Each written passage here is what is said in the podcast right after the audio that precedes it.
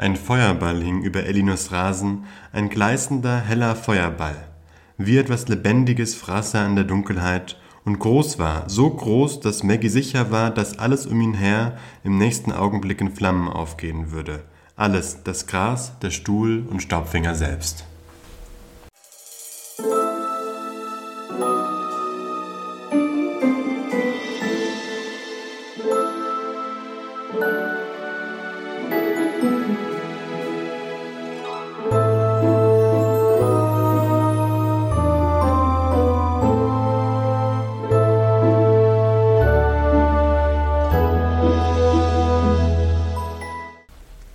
Herzlich willkommen zum Tintenklecks-Podcast, dem, Tin dem Podcast zur Tintenwelt. Ähm, wir lesen gerade das Buch Tintenherz und ich bin hier die Anne. Und ich bin Ruben. Hallo. Ja, schön, dass ihr wieder da seid und uns zuhören möchtet. Ja, freut mich auch sehr. Die bleibende Aufmerksamkeit äh, überrascht uns immer und ja. gibt uns viel Motivation. Genau. Heute ist ein bisschen ein besonderes Programm, weil wir hatten relativ kurze Kapitel oder die nächsten beiden Kapitel sind relativ kurz und wir hatten jetzt uns auch schon im Vorfeld überlegt, dass wir in so einem Fall einfach eine Doppelfolge machen, beziehungsweise dass wir zwei Folgen machen.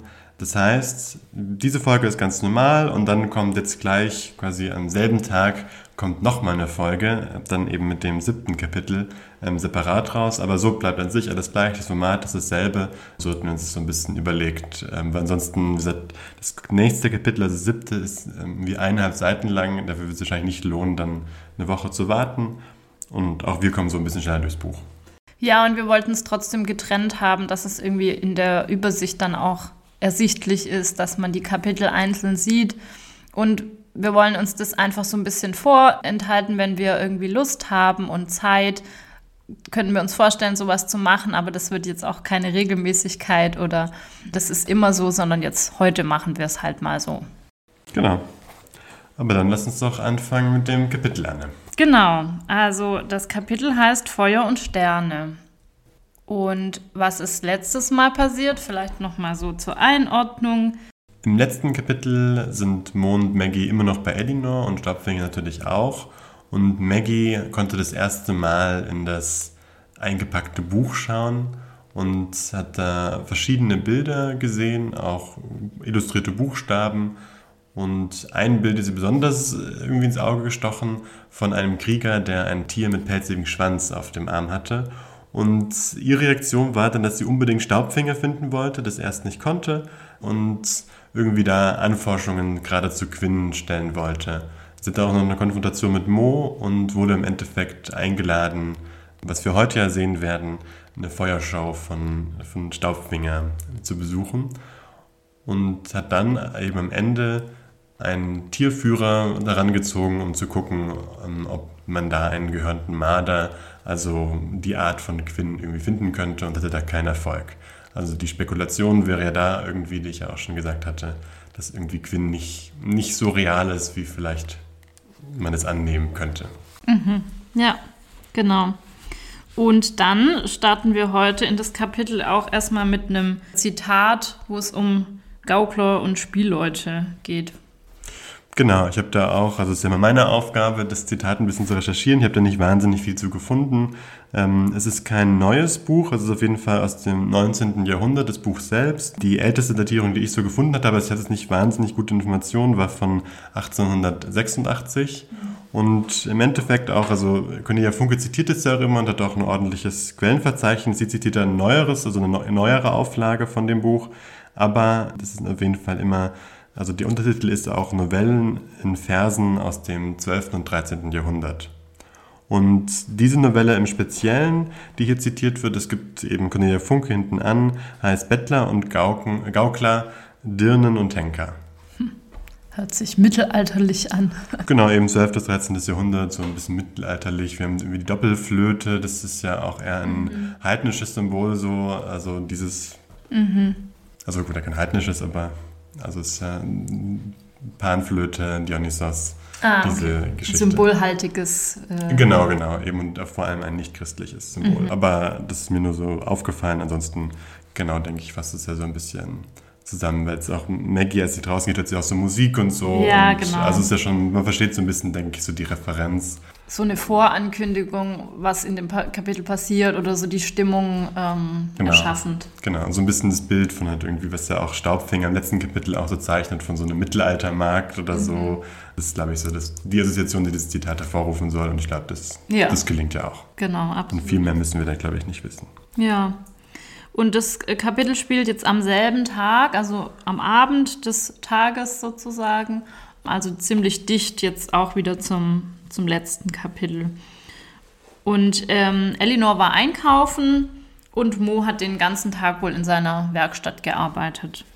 Exakt. Und Maggie ist sehr ungeduldig und will nur, dass es Abend wird. Genau, ich glaube, ihr ist ein bisschen langweilig, könnte man so ein bisschen rauslesen. Ich fand es so ganz witzig, so, sie ist so etwas traurig über das Essen, weil es nur Nudeln mit Fertigsoße Soße gibt. Und klar, die Fertigsoße wird das, das Wet- wässrig so bezeichnet, aber das finde ich auch, also schon ein bisschen hoher Standard, der da aufgezeichnet wird. Also ich glaube, gerade als Kind fand, fand ich das ziemlich geil und ich glaube, als Nicht nur als Kind. Ja, genau. Ja, ich finde Fertigsoße ziemlich gut manchmal auch. Klar, wenn das jetzt nur das gäbe schon und wässrige Fertigsoße vielleicht auch nicht, aber warum? Weil Elinor eben nicht kochen kann, sagt sie.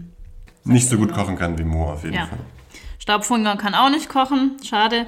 Und jetzt kommt nochmal das, weil wir uns letztes Mal ja gefragt haben, warum Maggie Pfannkuchen backen soll. Oder Mo hat zu ihr gesagt, ja, wenn du Hunger hast, mach doch Pfannkuchen.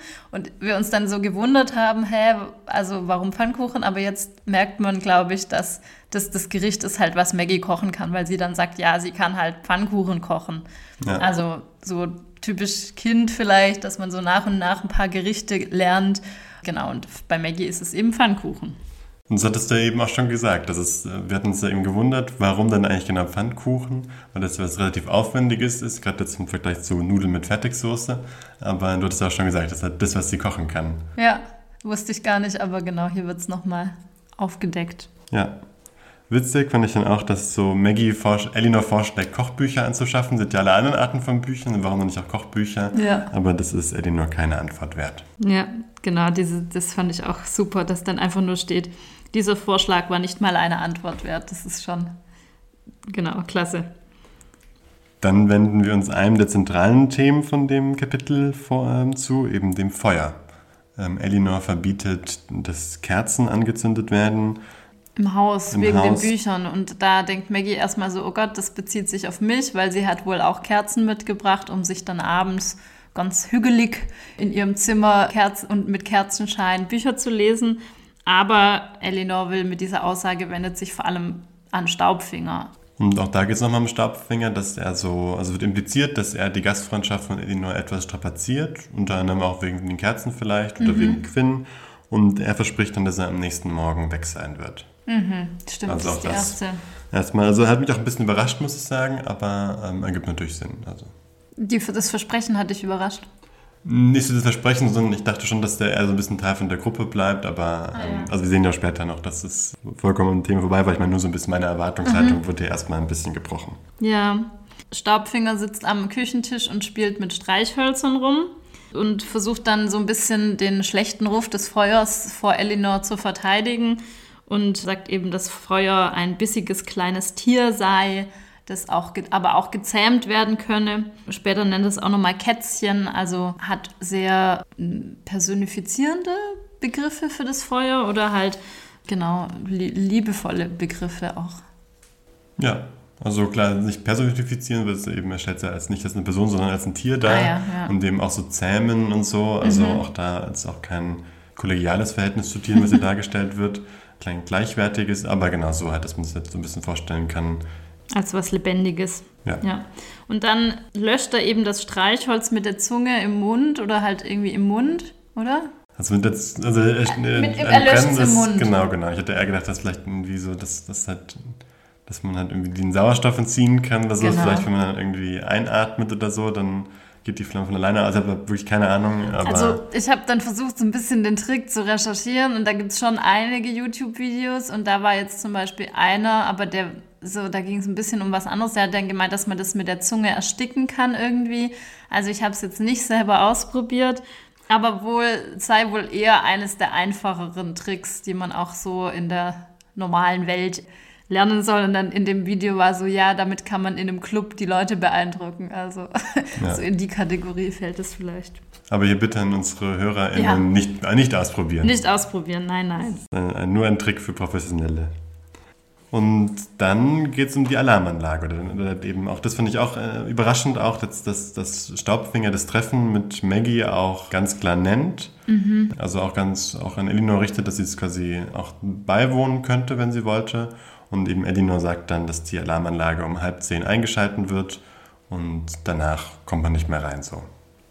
Genau, und dann ist ja kurz so ein bisschen das, das, die Verabredung in Gefahr aber sie handeln dann einen Deal aus, dass eben Elinor geweckt werden soll von, oder dass Maggie Elinor Bescheid geben soll, wenn sie rausgeht und danach, wenn sie wiederkommt, sie die Alarmanlage wieder an.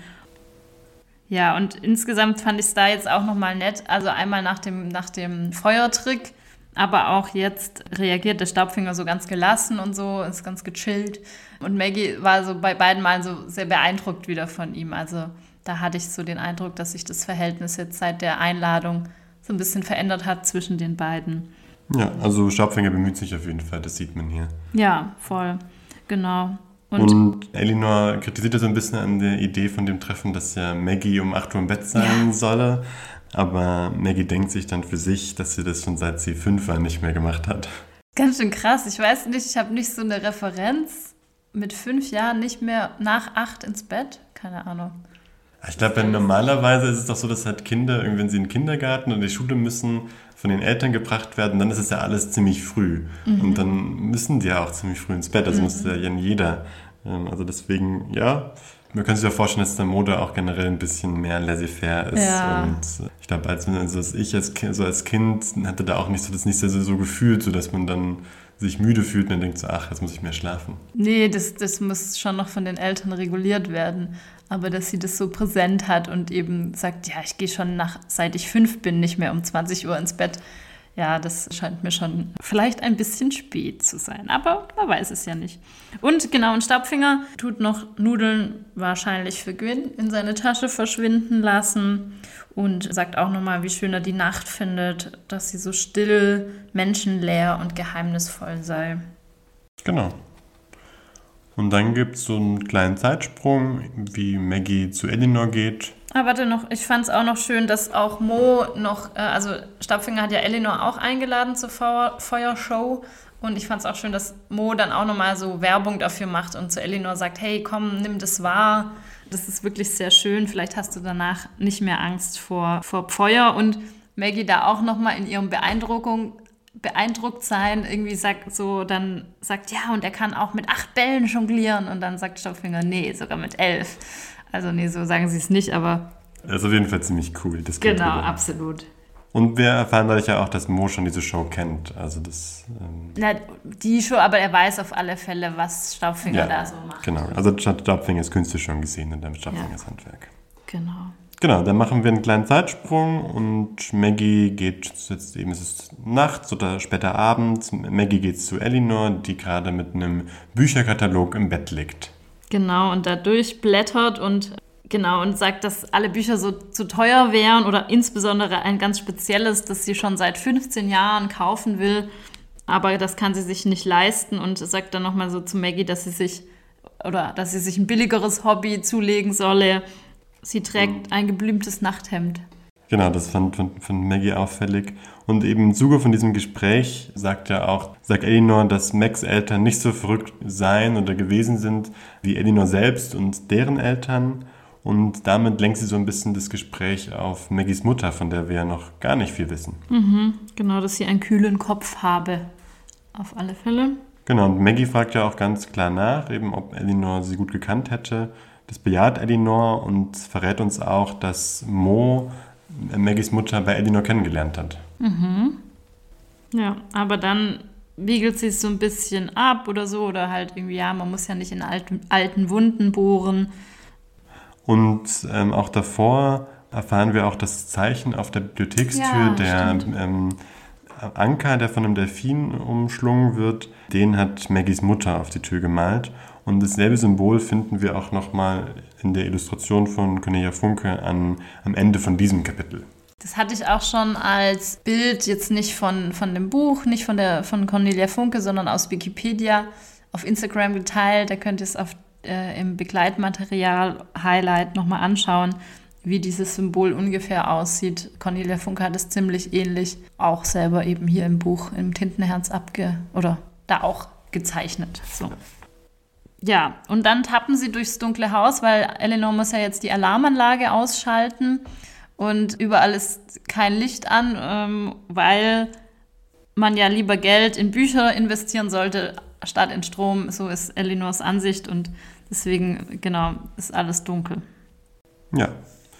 Und die Alarmanlage ist versteckt, oder die Steuerung der Alarmanlage und Elinor schaltet sie aus. Maggie darf dabei nicht zuschauen. Genau. Und soll sich dann auch kein Buch aus der Bibliothek holen, illegalerweise. Also das Ausnutzen, dass die, ja. dass die Alarmanlage ausgeschaltet ist. Genau. Und ich glaube, dann kommen wir schon zu meiner Lieblingsstelle. Ah, ich glaube, ich habe dieselbe. Okay, erzähl mal. Okay, also ich lese mal vor, dann können Aha. wir diskutieren. Ohne ein Wort schob Maggie sich an ihr vorbei nach draußen. Es war eine milde Nacht, erfüllt von fremden Düften und Grillenstimmen. Warst du zu meiner Mutter eigentlich, eigentlich auch immer so freundlich? fragte sie, als Elinor gerade die Tür hinter ihr schließen wollte. Elinor sah sie einen Moment lang wie versteinert an. Ich denke schon, sagte sie. Doch, bestimmt.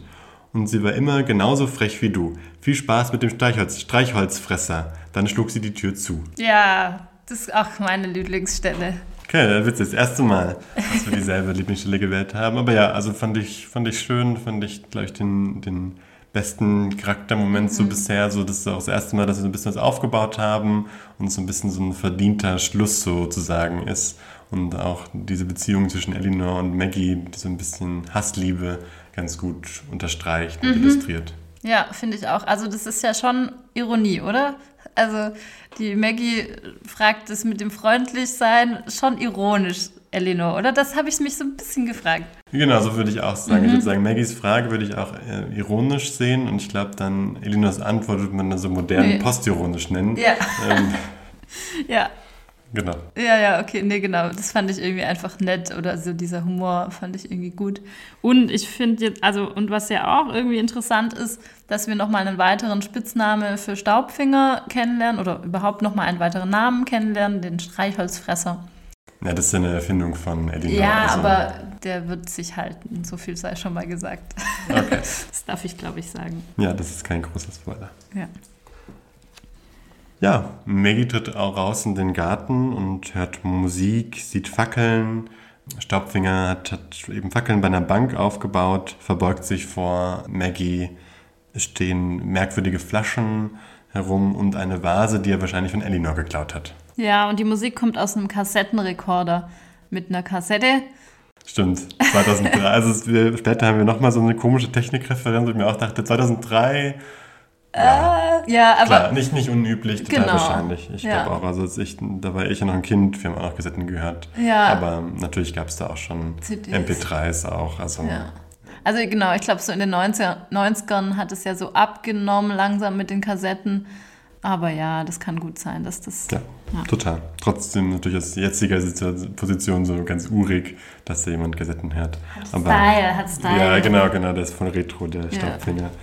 Also mir schien es ja auch so, Maggie guckt dann zurück aufs Fenster und sieht dann auch Elinors ähm, Fenster erleuchtet ich habe mich da bin nicht so ganz sicher, was da die Implikationen sein soll. Also durch das, dass Elinor zuschaut oder einfach so, Elinor ist noch wach und schaut in ihrem Katalog irgendwie rum? Nee, ich habe das so interpretiert, dass sie wirklich aus dem Fenster rausschaut und eigentlich ein bisschen neugierig auch ist, aber nicht möchte. Also als sie wahrnimmt, dass Maggie sie sieht, geht sie ja wieder quasi hinter den Vorhang. Man sieht es immer noch, dass sie da steht, aber ich würde schon interpretieren, dass sie denen zuschaut oder guckt, also da auch interessiert dran ist und eigentlich das nur nicht zugeben will vielleicht oder so, weil den Staubfinger mag sie ja wirklich nicht.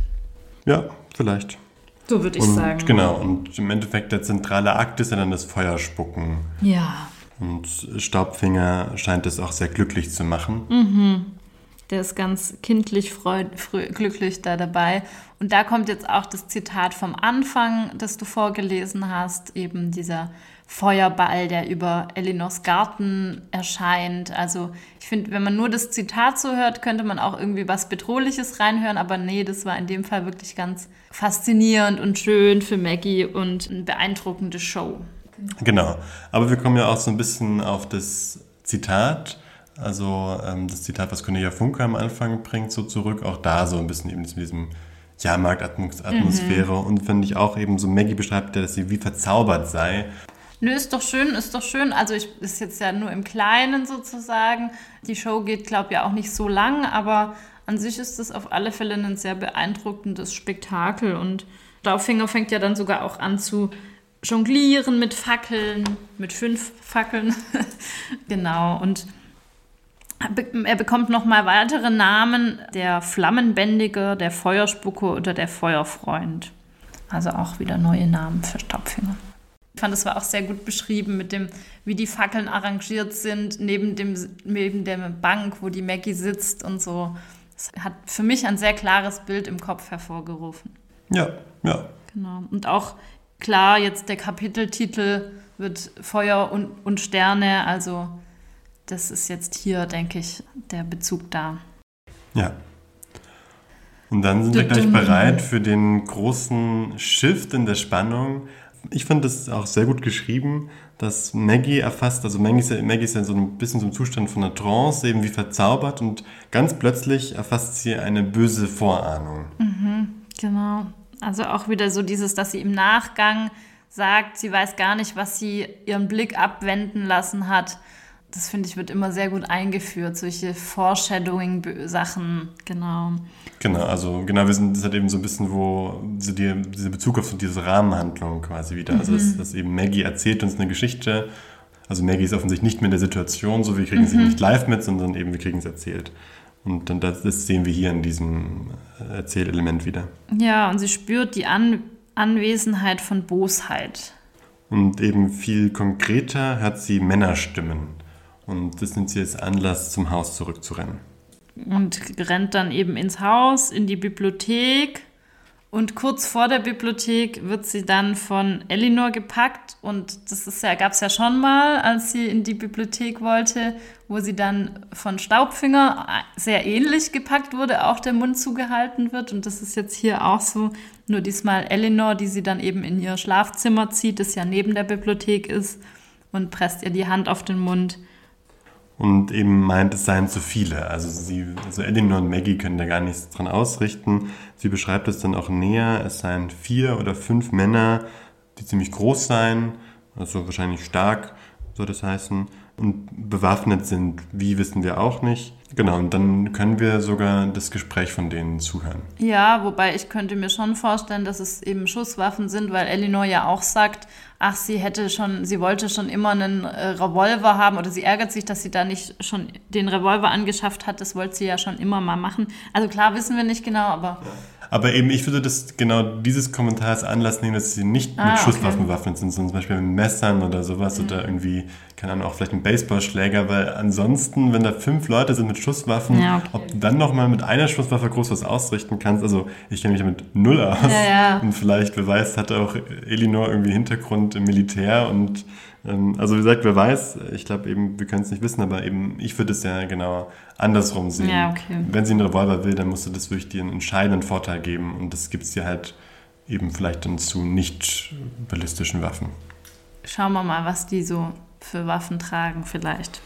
Okay, das ist natürlich auch wieder Foreshadowing von Anne. Anne erzählt uns gerade eine Geschichte. Nein, ich, ich weiß es gar nicht ganz genau.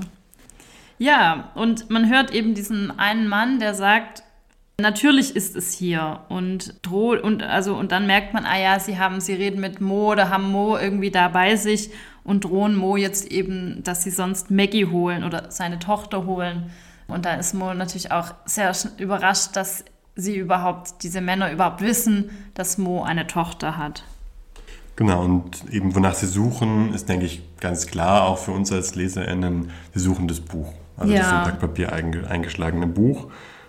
Und ähm, Eleanor hat äh, zischt dann noch Maggie zu, dass sie versucht hat, die Polizei zu rufen, aber die Leitungen sind tot. Genau, das war so der zweite Techn Technikreferenz, ah, wo ich auch dachte, so, also wir wissen natürlich nicht, wann das Buch spielt, so, das kann natürlich auch vor 2003, dem Erscheinungsjahr von dem Buch sein, aber also 2003 gab es definitiv schon Mobilfunk. Also ich hatte das Gespräch auch letztens mit meinen Eltern. Die hatten sich, ähm, als meine älteste Schwester Anfang der 90er Jahre geboren war, ein Mobiltelefon zugelegt. Also ja, klar, vielleicht ist auch Elinor rückständig oder so und nicht so adaptiv und will jetzt keinen Mobilfunk oder hat vielleicht das Mobilfunknetz war bestimmt noch nicht so ausgebaut, mhm. also vielleicht hat es, hätte es auch keinen Sinn gehabt. In, sie ist ja vielleicht ein bisschen weiter Abgelegen, ab vom Schuss. Ja. Also kann man natürlich ähm, spekulieren. Natürlich auch, na, ich fand es einfach wieder witzig, so dass das so, die Leitungen sind tot, das ist halt so, dass in, in, der modernen Geschichte wäre halt so, ja, also wen interessieren irgendwelche Leitungen? Ja, naja, ich glaube schon, dass wir halt jetzt vielleicht so im Laufe der Geschichte immer mal wieder gucken können, in welcher Zeit könnte es denn ungefähr spielen, weil eben, genau, das ist ja überhaupt nicht klar und das muss ja auch nicht klar sein, aber ich finde es irgendwie witzig oder interessant, so ein bisschen zu überlegen, was könnte denn eine realistische Zeit sein, in der das spielt. Genau. Aber ich finde auch ganz interessant, wie Mo dann eigentlich auch noch ziemlich Herr dieser Lage zu sein scheint. Also von dem, was wir so hören, kann er ganz eindeutig so diese Männer lenken. Und er selbst bringt dann auch so auf den Tisch, dass er mitkommen will, weil er das Buch wieder zurückhaben will, wenn Capricorn damit fertig sei. Also finde ich auch so ganz, ganz witzig. Sie wollen ja ihn auch offensichtlich mitnehmen, aber ähm, er dreht es sozusagen so ein bisschen um, sagt so, ja. ich will mitkommen. Und kann es ja auch dann gut durchsetzen, dass, dass Maggie nicht irgendwie gesucht und mitgenommen wird. Stimmt, ja, ja. Ich hatte das gar nicht so äh, gelesen, aber du hast absolut recht. Ich fand es eher dann so, ich habe mich so, als er das vorgeschlagen hat und für mich kam das relativ plötzlich, dass er so sagt, ah ja, nimmt mich mit und das Buch, dass ich so denke, hä, war das jetzt deine erste Idee, dich gleich mal da auch noch zu einem gefährlichen Menschen, wo wir jetzt wissen ja, mitgehen also ist das eine, eine gute Idee? Gäbe es da nicht noch andere Vorschläge, die man vorher vielleicht hätte irgendwie einbringen können? Das hat äh, mich jetzt nur aus so dem Lesen, aber das stimmt natürlich schon, dass er relativ viel Gestaltungsspielraum dann doch hat, Mo, bei den Männern. Ja. Und dann kriegen wir noch einige Einblicke, so die man vielleicht jetzt so, als jetzt, also ich jetzt auch zum Beispiel, dem da nicht so viel Ahnung hat, noch nicht so ganz eindeuten, äh, einordnen kann. Dann erzähl du mal. Genau, es, es wird von einem Stümper gesprochen, ähm, der viel schlechter sei als Mo in seiner Rolle. Mhm. Welche Rolle wissen wir nicht. Und er weist dann auch irgendwie darauf hin, was, was er jetzt auch noch nicht so ganz zuordnen konnte, dass er macht, also er verweist dann quasi auf zwei von den anwesenden Männern und sagt so, hier schau mal, wie die aussehen. Also die waren dann davor auch keine Schönheiten, aber hier so, also dann, dass irgendwie dieser Mensch, der in derselben Rolle war wie der Mo, irgendwie für das Aussehen von diesen beiden Männern verantwortlich sein soll, ist natürlich sehr kryptisch, weil so das Mo als Buchbinder hm. weiß nicht. Und es wird ja auch eindeutig auf körperliche äh, Merkmale hingewiesen. So, also fand ich, fand ich spannend und macht so ein bisschen jetzt auch jetzt mit der großen Spannung eben noch so ein bisschen sollte sie noch so ein bisschen Intrigue schaffen, denke ich. Und ähm, ich finde ich find das schön, macht das offen. Mhm. Ja, es, es wird halt deutlich, dass eben Mo und Capricorn offensichtlich ja ein bisschen mehr noch Gemeinsamkeit oder irgendwie eine Vorgeschichte haben. Das war ja bisher noch nicht so ganz klar. Bisher dachte man ja, ah ja, Mo hat halt ein Buch, das Capricorn will, aber da ist wohl noch mehr an der Sache.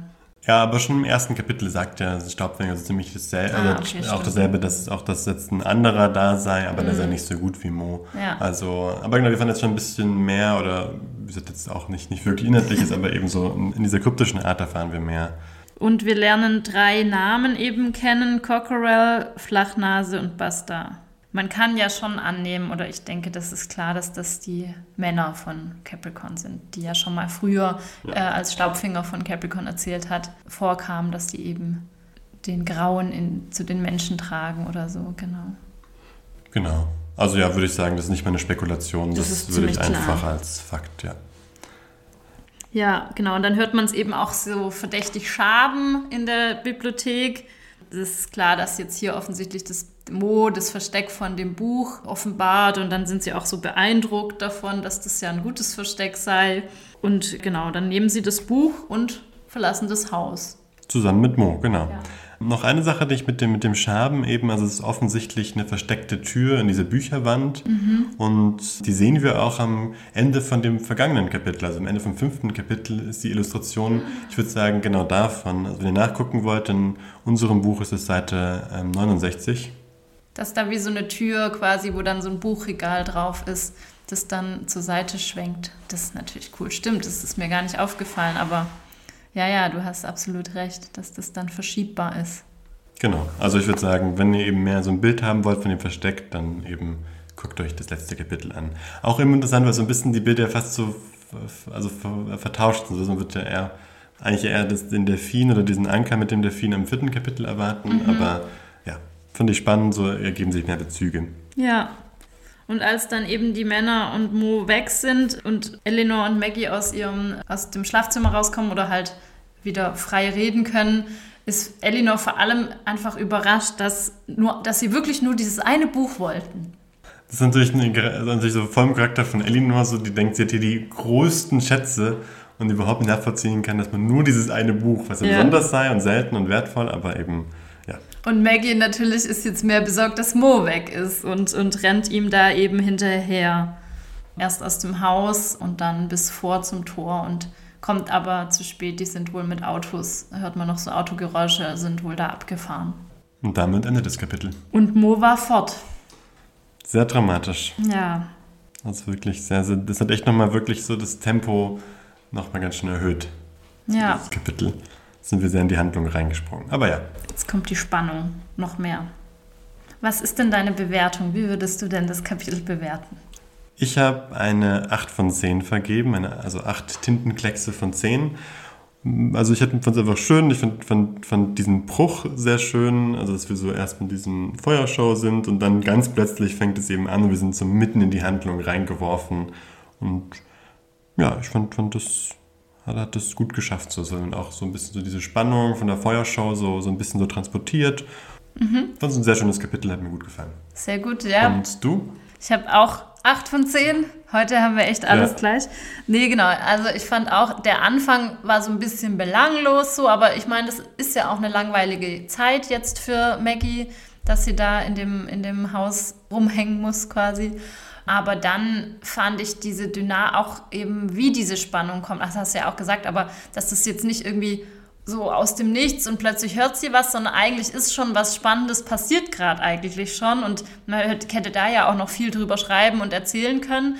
Und in diese Spannung kommt dann noch eine weitere Spannung, die ja auch jetzt nicht mit so einem riesigen Tada auffährt, sondern sie bekommt es nur aus dem Nebenzimmer mit und wir sind ja eben nur bei Maggie in der Perspektive. Also wir wissen jetzt nicht, wie, es Mo ging oder wie diese Männer überhaupt in die Wohnung kamen. Diesen ganzen Prozess haben wir gar nicht mitbekommen. Klar, die Alarmanlage war ausgeschalten, also schon klar wie, aber wer hat sie da als erstes gesehen? Wie haben sie Mo gefunden und so? Also diese ganzen Sachen wissen wir ja gar nicht und das macht es irgendwie auch nochmal spannender, so, so mitzubekommen. Ja, ja, also sehr gutes Kapitel. Dann war es, glaube ich, für heute von unserer Seite. Genau, das nächste Kapitel heißt, was die Nacht verbirgt. Jetzt bin ich natürlich sehr gespannt. Zum Glück müsst ihr nicht darauf warten, weil die Folge, die, also die nächste Folge laden wir am selben Tag hoch. Ja, dann bis nachher gleich und auf Wiedersehen. Macht's gut.